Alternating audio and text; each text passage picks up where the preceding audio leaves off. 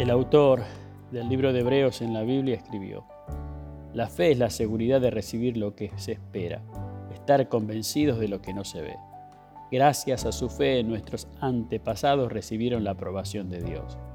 Por la fe sabemos que Dios formó el universo por medio de su palabra, así que lo que ahora vemos fue hecho de lo que no podía verse.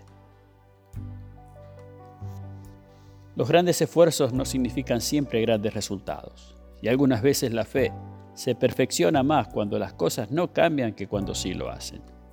No necesitas la esperanza para las cosas que puedes ver, o fe para aquello que ya has obtenido, sino que necesitas la fe cuando la respuesta no llega, cuando la vida no tiene sentido, cuando no puedes explicar por qué un bebé muere, por qué te quedas sin trabajo, por qué el matrimonio no funciona, por qué el malo prospera y el bueno muere, el justo sufre y el amable no recibe consuelo.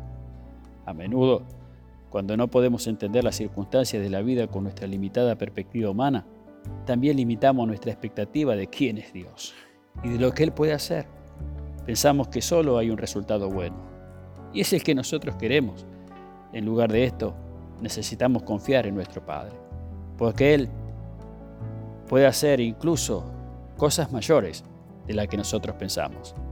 Debemos intentar verlo obrando en, en cualquier prueba que tengamos en nuestro camino y recordar que la expectativa de Dios son siempre mayores que las nuestras. Nosotros experimentamos la limitación de la expectativa de no creer que podemos correr la carrera hasta el final. La fe no es siempre un instrumento de cambio. Algunas veces es cuestión de supervivencia. Algunas veces la fe te da paciencia para confiar en Dios cuando su voluntad choca con lo que vos deseas. La gente no sabe que fuimos estirados indescriptiblemente en los músculos de nuestras emociones para que pudiéramos correr la carrera. Lo único que podemos hacer ahora es tener fe y saber que con Cristo en nuestro corazón podemos correr hasta el final.